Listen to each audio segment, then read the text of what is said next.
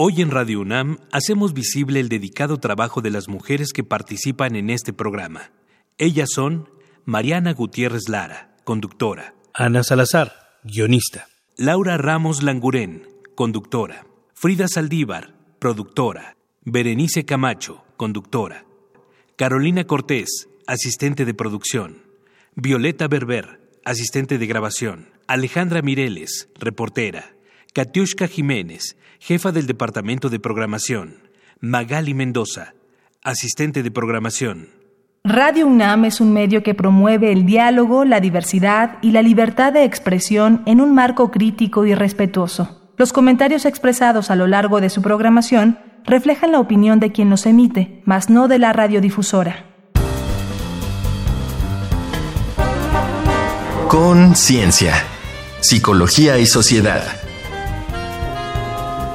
Violencia contra mujeres en México.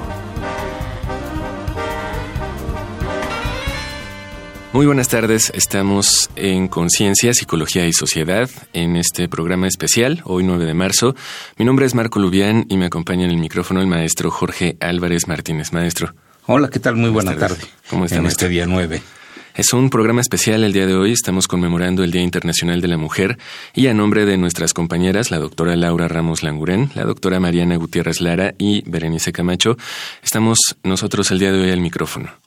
Así es. Y bueno, es una situación especial que estemos nosotros dos en este día como conductores de este programa y del tema que se va a tratar. Exactamente, pues vamos a hablar de violencia contra las mujeres en México. Y es por ello que vamos a iniciar con la información del programa del día de hoy. Este día, las mujeres de nuestro país y de otras partes del mundo han resuelto parar, detener sus múltiples actividades para visibilizar la importancia de su contribución en la sociedad, para demandar igualdad y exigir que cobre realidad su derecho a llevar vidas libres de violencia. Los estudios de género ofrecen el marco interpretativo más importante para estudiar la violencia contra las mujeres y la explican como la forma más extrema de ejercer control sobre ellas bajo un modelo de dominación particular, la de sexo, género. Sin embargo, para entenderla mejor e intentar prevenirla, es preciso estudiarla y dimensionarla empíricamente, a lo largo de décadas colaborando en el diseño, análisis y estudio de importantes instrumentos como la Encuesta Nacional sobre la Dinámica de las Relaciones en los Hogares, o INDIRE por sus siglas, grupos de investigadores han explorado la realidad, evolución y naturaleza de la violencia contra mujeres en México. Interesa, por ejemplo, conocer los elementos que median entre la dominación sexo-género y la violencia contra las mujeres. Uno central es la familia, donde se adquieren los códigos con que nos situamos y actuamos en la vida, y donde, en un ciclo perverso, los niños aprenden a relacionar las diferencias sexuales biológicas con los destinos de género y a darles un carácter de determinante. Ahí también se empieza a aprender, o no, a resolver los conflictos sin recurrir a la violencia. Otras expresiones de la violencia contra las mujeres, como la violencia sexual y el feminicidio, se comprenden mejor si, además de la familia, se consideran las características, funciones y significados de otras instituciones sociales, como la escuela, los ámbitos laborales, los espacios de la política y, desde luego, los espacios públicos, sobre todo las ciudades. A la fecha, los investigadores han descubierto y construido un gran cúmulo de conocimiento relevante sobre el tema. Sin embargo, un análisis de las políticas públicas hace evidente que son diseñadas y ejecutadas de espaldas e ignorantes sobre dicho conocimiento que es de acceso público. Así las cosas, en materia de cifras y datos, valdría la pena saber qué magnitud alcanza la violencia contra las mujeres en México, si se puede erradicar esta y qué obstáculos principales enfrentan las políticas públicas para hacerlo. Y para responder estas y otras cuestiones, nos acompaña Roberto Castro Pérez, investigador titular del Centro Regional de Investigaciones Multidisciplinarias de la UNAM y docente en la Facultad de Ciencias Políticas y Sociales. Es licenciado en Sociología por la UNAM, maestro en Estudios de Población por la Universidad de Exeter y doctor en Sociología Médica por la Universidad de Toronto. Investiga las violencias feminicida, de pareja contra las mujeres y la obstétrica. Ha publicado siete libros como autor y catorce como coordinador. Y en el año 2000 recibió el premio Fray Bernardino de Sagún del Instituto Nacional de Antropología e Historia.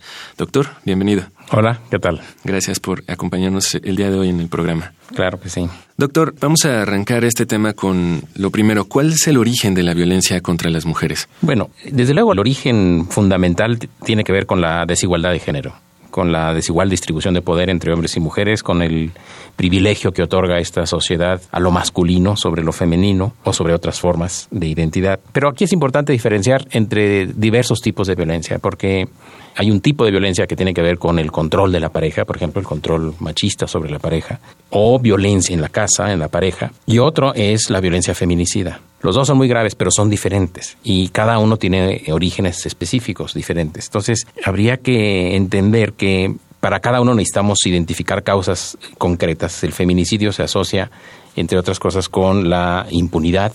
¿Qué significa la impunidad? Que como no pasa nada, se refuerza la percepción de que se puede hacer, se pueden matar mujeres. El feminicidio está asociado con el clima de violencia que estamos viviendo en este país. La violencia de pareja, en cambio, tiene más que ver con el afán de control de parte de los hombres sobre las mujeres, que descansa en la desigualdad de género, pero tiene como finalidad no necesariamente matar a una mujer, sino justamente eso, mantener, ratificar una dominación, una relación de jerarquía sobre las mujeres.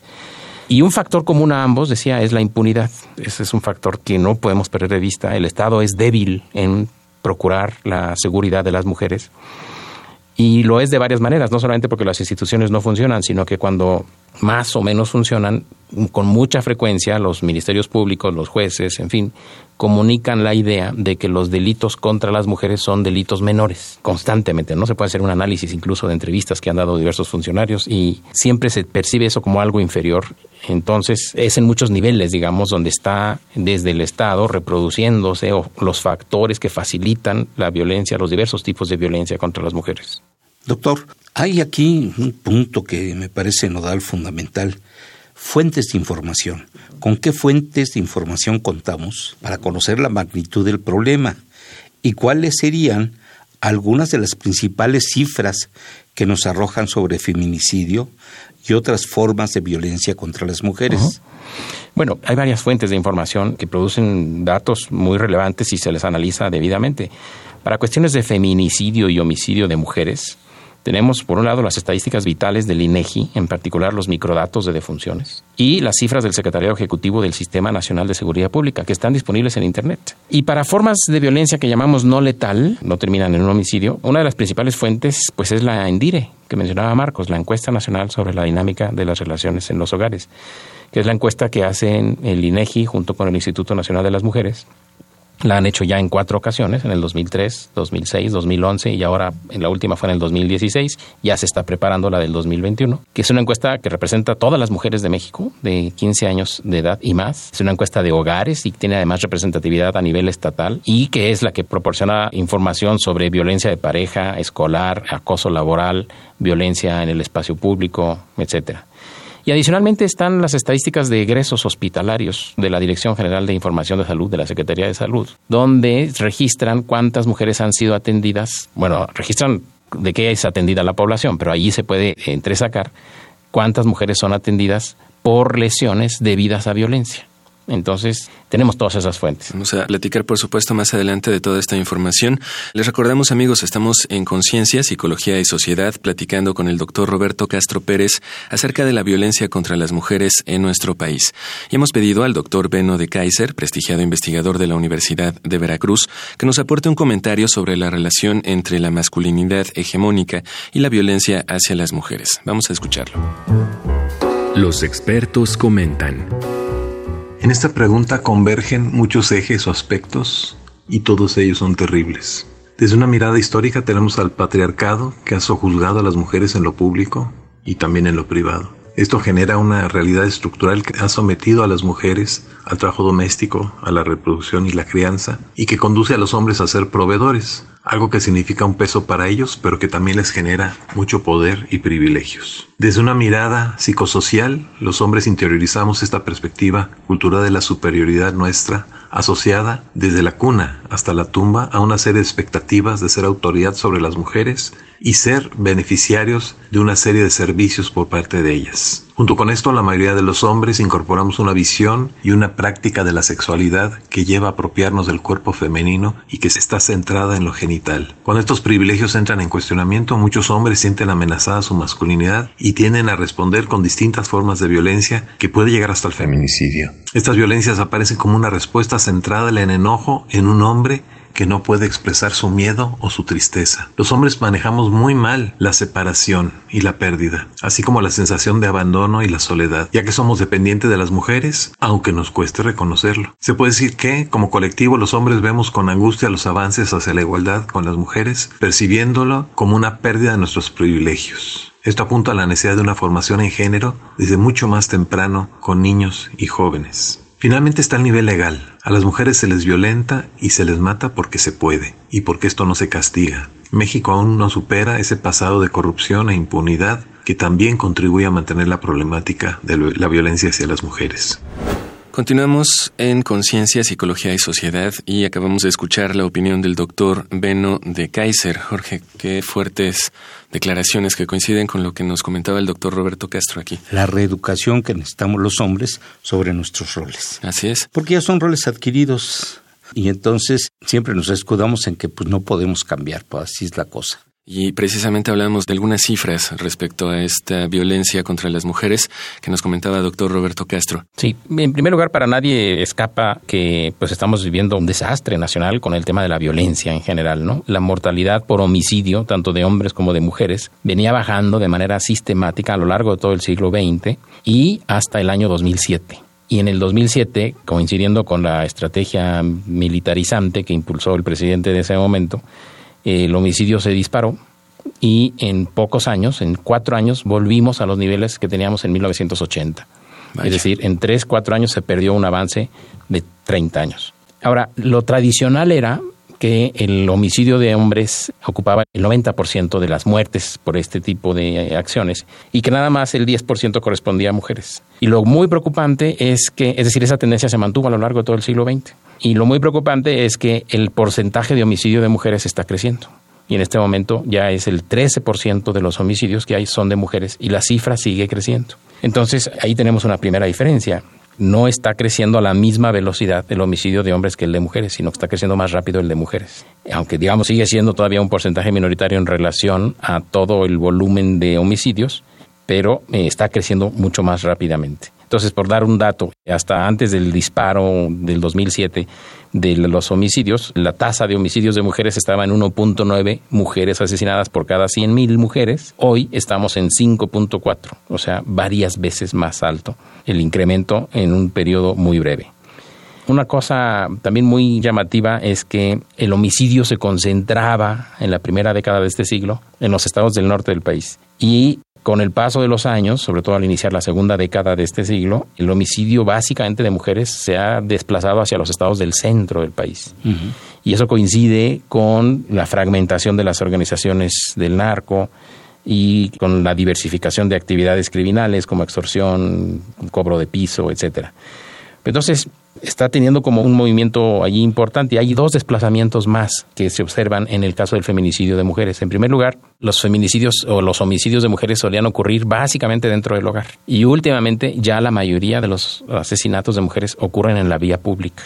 Y el otro desplazamiento tiene que ver con que ahora los homicidios de mujeres ocurren sobre todo en lo que llamamos los corredores urbanos o metropolitanos. Por ejemplo, Zacatecas, Fresnillo, Colima, Villas de Álvarez, y empieza a verse que es esencialmente un fenómeno de áreas metropolitanas, el homicidio de mujeres. Doctor, siempre nos ha quedado una duda. ¿Podemos considerar que todo homicidio de una mujer es un feminicidio? ¿O cuál sería la diferencia? Hay todo un debate sobre el tema de homicidio y feminicidio. El término fue acuñado por Marcela Lagarde, es una contribución al pensamiento feminista, por supuesto, muy importante. Y digo todo un debate porque la ley establece una serie de criterios que deben permitirle a la gente del Ministerio Público y luego al juez decidir si un homicidio de mujer fue también feminicidio o no. Y estos criterios tienen que ver con que si el delito se comete por parte de alguien que tenía una vinculación sentimental con la mujer, o si hay presencia de signos de violencia sexual, o si se comete dentro del mismo espacio donde habitaba la mujer junto con su victimario, en fin, o si hay antecedentes de que la mujer haya sido amenazada por su victimario. Esos son los datos que la ley establece como factores que identifican a un feminicidio y lo identifican además de un mero homicidio. El debate está en que hay un grupo importante de activistas que señalan que debería ser al revés. Todo homicidio de mujer debería presumirse en primer lugar como feminicidio y solamente que se acredite que no se cumplen los causales, entonces reclasificarlo como homicidio. Eso políticamente se entiende, presumir que todo homicidio de mujeres es feminicidio se entiende en el marco de la lucha actual. Pero en términos de investigación, pues no, sí es importante diferenciar y tratar de diferenciar desde ya homicidios de feminicidios. Y las estadísticas actuales más o menos nos permiten diferenciarlos. Con las estadísticas que tenemos, sobre todo las estadísticas vitales que mencionaba, sí se puede saber si el homicidio ocurrió en la vivienda o no, si está el homicida relacionado con la mujer víctima y si o si hay una agresión sexual ahí. Entonces, con esos datos resulta que sí tenemos dos tendencias muy diferentes. Cuando analizamos cómo se comporta el feminicidio y se diferencia del homicidio, resulta que son diferentes. Y el dato más impresionante es que el homicidio de mujeres, es decir, aquellos homicidios que de acuerdo a las estadísticas no tenemos elementos para clasificarlo como feminicidio, fluctúa igualito que el homicidio de hombres. Es decir, cuando el homicidio de hombres se disparó en el 2007, el homicidio de mujeres también fue para arriba.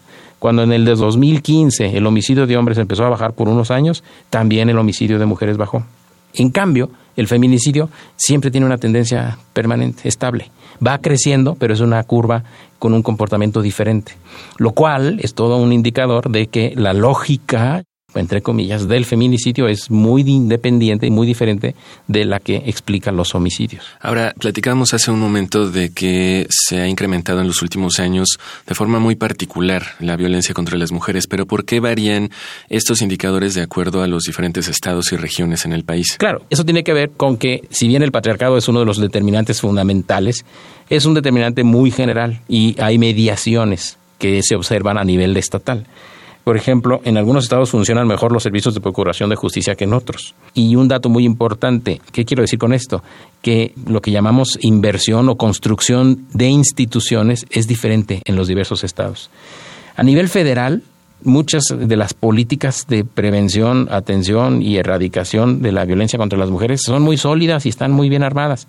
Pero cuando bajan a nivel estatal ya empieza a haber variaciones en los estados. Y cuando bajamos a nivel municipal las investigaciones que hemos hecho nos muestran que el Estado está muchas veces totalmente desdibujado, ausente. Por eso decimos México es un país con más territorio que Estado, porque el Estado no llega a todos los lugares. Entonces hay variantes locales que tienen que ver con la institucionalidad, entre otras cosas, que explican las variaciones en los datos, en las estadísticas de feminicidio. Estamos en Conciencia, Psicología y Sociedad. Seguimos hablando sobre la violencia que se da contra las mujeres en México. Hagamos una pausa para escuchar algunos datos que nos pueden ayudar en la reflexión de este tema. Un dato que deja huella.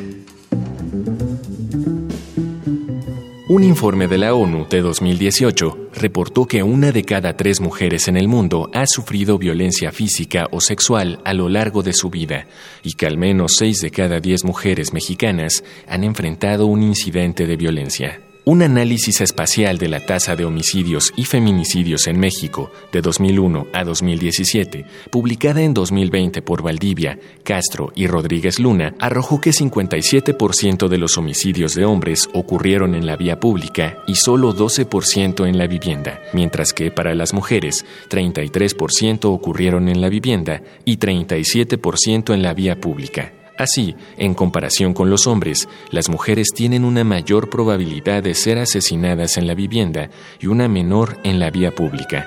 Aún así, a partir de 2010, la proporción de mujeres asesinadas en la vía pública ha sido mayor que la de las asesinadas en la vivienda.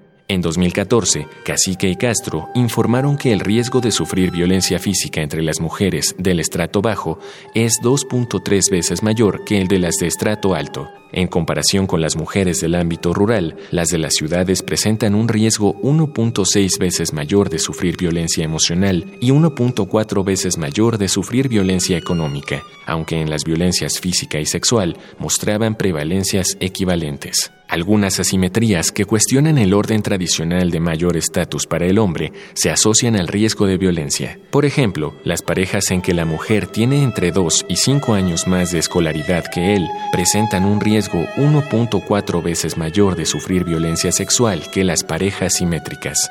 En enero de 2020, el Secretariado Ejecutivo del Sistema Nacional de Seguridad Pública reportó que en 2019 hubo 980 presuntos delitos de feminicidio, 10% más que en 2018 y más del doble que en 2015. Registró que en 2019 hubo 191 asesinatos de niñas, 98 de los cuales fueron clasificados como feminicidio. Doctor Castro, pues el tema es tremendo, como veníamos comentando ahorita, pero frente a este panorama, ¿Qué dificultades se enfrentan las políticas públicas para ser eficaces en la atención del problema de la violencia contra las mujeres? Sí, bueno, ahí hay varios frentes que hay que trabajar simultáneamente. Por un lado, esto que decíamos ya hace rato de la necesidad de inversión institucional y construcción de Estado. Con el presupuesto que haya, es necesario capacitar a los prestadores públicos, sobre todo a nivel municipal, a nivel estatal, y proveerles de las condiciones mínimas de trabajo, la verdad es que hay estudios que muestran que en muchas de las fiscalías especializadas en los estados de delitos contra la mujer o agencias del Ministerio Público, en fin, están cayéndose a pedazos porque no tienen ningún soporte material, no tienen personal asignado, muchas veces funcionan con personal de otras dependencias. Entonces ahí hay obstáculos muy objetivos que junto con esta falta de capacitación a fondo del personal que está responsabilizado para que cambie su percepción de estos delitos y deje de verlos como cuestiones menores. Y aparte hay cuestiones más estructurales de construcción de nuevas masculinidades, en fin, de eso podemos hablar un poco más adelante, que deben también contribuir a reorientar cómo estamos entrándole a este tipo de problemas en este país. ¿Qué otras políticas públicas harían falta o qué acciones podemos tomar, sobre todo ya como ciudadanos de a pie, para terminar con la violencia contra las mujeres? Bueno, fíjate que es, al final de cuentas, es bastante lo que se ha hecho en materia política a nivel federal. Insisto, el problema es bajar esas políticas a nivel municipal. Pero a mí me llama la atención un vacío que suele haber, que es justamente el trabajo con las masculinidades, con los hombres, ¿no? Parece, cuando uno escucha estas discusiones, uno como hombre parece que está observando un fenómeno medio ajeno a uno, ¿no? Y no, yo creo que en el corto y en el mediano plazo uno de los objetivos de la política de Estado debe ser trabajar en la construcción literalmente de un nuevo hombre. Además hay datos, por ejemplo, de la Endire. Irene Cacique hizo un análisis de empoderamiento de las mujeres a partir de lo que da la Endire. Y uno de los indicadores que resultan ahí es cómo se distribuye el trabajo doméstico y ahí resulta, y eso ha salido en todas las endires, que en la medida en que los hombres se corresponsabilizan con el trabajo doméstico, disminuye la violencia. Es así una de las asociaciones más claras. En cambio, donde hay más violencia es donde la mujer está a cargo de todo el trabajo doméstico o de la mayor parte. Bueno, lo hemos venido diciendo en las instituciones públicas a lo largo de todos estos años. Una política pública que se olvide de la palabra violencia, pero que empiece a decir los hombres somos corresponsables de las tareas del hogar, va a tener un impacto en la violencia. Y como eso, pues hay que trabajar en disociar la masculinidad con el manejo de armas, hay que trabajar en dejar de hablar del tema de la violencia sin mencionar a los hombres, que es lo que está pasando. No se menciona a los hombres, se habla de las víctimas y del número y de las estadísticas. Y los hombres, tenemos que dar un giro allí y corresponsabilizarnos los hombres. La tarea ahí del Estado es fundamental para involucrarnos en este nuevo quehacer, ¿no? Digo, habemos hombres que sentimos mucha vergüenza como hombres por lo que está pasando, pero hay muchos otros que se sienten indiferentes al respecto. Y eso no puede ser. Eso es un factor crucial para un cambio de verdad más profundo. Es necesario tomar la responsabilidad que implica este problema y efectivamente hacernos cargo de esta situación. Doctor, ¿qué fuentes podemos consultar? ¿Qué medios tenemos para leer o acercarnos más a este tema para quien está interesado o interesada en conocer más? Bueno, justamente a fines del año pasado, el CRIM publicó un libro que coordino yo y que se titula De parejas, hogares, instituciones y espacios comunitarios, violencias contra las mujeres en México, que es el análisis de la Endire 2016 que hacemos un equipo integrado por las doctoras Sonia Frías, Irene Cacique y Florinda Ricker junto conmigo. Y, justo en estos días está saliendo un segundo libro que también coordino yo junto con Florinda Ricker, que se llama Violencia contra Mujeres, sobre el difícil diálogo entre cifras y acciones de gobierno, con datos que muestran por dónde está el problema en este momento en términos de tendencias y variables que se les asocian. Doctor Roberto Castro Pérez, muchísimas gracias por habernos acompañado en este programa sobre violencia contra mujeres en México. Gracias por invitarme. Jorge, vamos a ir a nuestra última pausa, vamos a escuchar las recomendaciones culturales que tenemos respecto a este tema y regresamos para despedir el programa.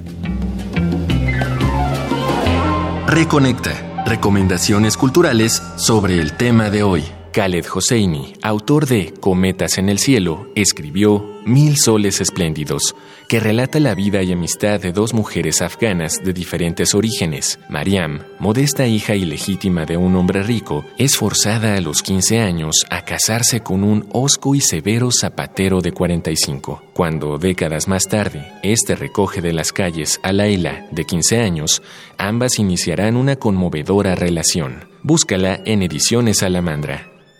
De Marcela Lagarde, notable feminista mexicana, te proponemos Los cautiverios de las mujeres, madresposas, monjas, putas, presas y locas, un estudio sobre el ser mujer que recorre sus vivencias en un mundo patriarcal, dominado por hombres. Explora sus variados cautiverios y nos ayuda a entender las violencias y opresiones que enfrentan, a veces, sin saberlo, relegadas al espacio privado. Búscalo en Siglo XXI Editores. Es tiempo de las recomendaciones cinéfilas. Te doy mis ojos, película de Isiar Boyain, narra la historia de Pilar, que una noche huye de su esposo tras años de sufrir violencia a su lado. Para Boyain, la película expone también las realidades de quienes los rodean. La madre, que consiente el maltrato, una hermana que no entiende y un hijo que mira y calla. Una trama desgarradora de amor, miedo, control y poder. Estas fueron las recomendaciones de la semana.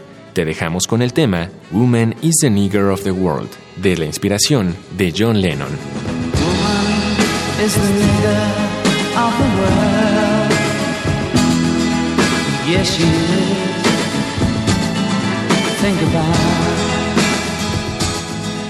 Ya estamos de vuelta aquí en Conciencia, Psicología y Sociedad. Y Jorge, no nos alcanzaría todos los programas del mundo para hablar sobre la violencia contra las mujeres y la responsabilidad que nos toca a nosotros como hombres. Me parece que hay que destacar dos puntos de esta emisión. Primero, la sensibilización a todos, pero particularmente a los hombres. Así es. La otra, las nuevas corrientes, algunas de intervención psicológica, hablan del reencuentro del reencuentro con la propia persona, pero con el hombre también, obviamente estoy hablando de la propia persona en femenino. Y la otra este replanteamiento de las nuevas masculinidades. La participación en la crianza de los hijos, por ejemplo, que es un tema fundamental, donde antes eso era cosa de mujeres. Y ya desde por ahí de los noventas, Luis Lara Tapia y Rogelio Díaz Guerrero hicieron sendos estudios desde la psicología social sobre este fenómeno y cómo vamos cambiando.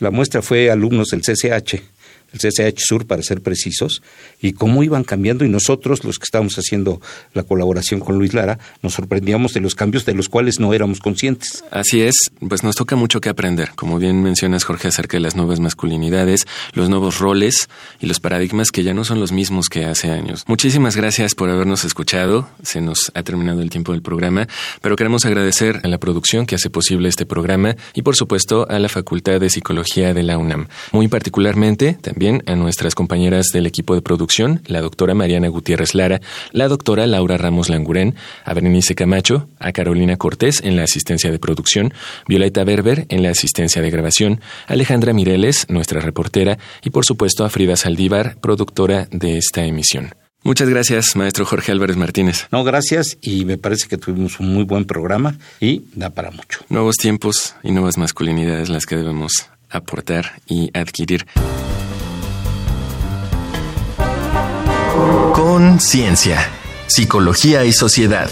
Del otro lado del espejo participaron Marco Lubián, Alejandra Mireles, asistencia de producción, Carolina Cortés, Ana Salazar, guionista, Augusto García Rubio, vinculación e información, producción, Frida Saldívar.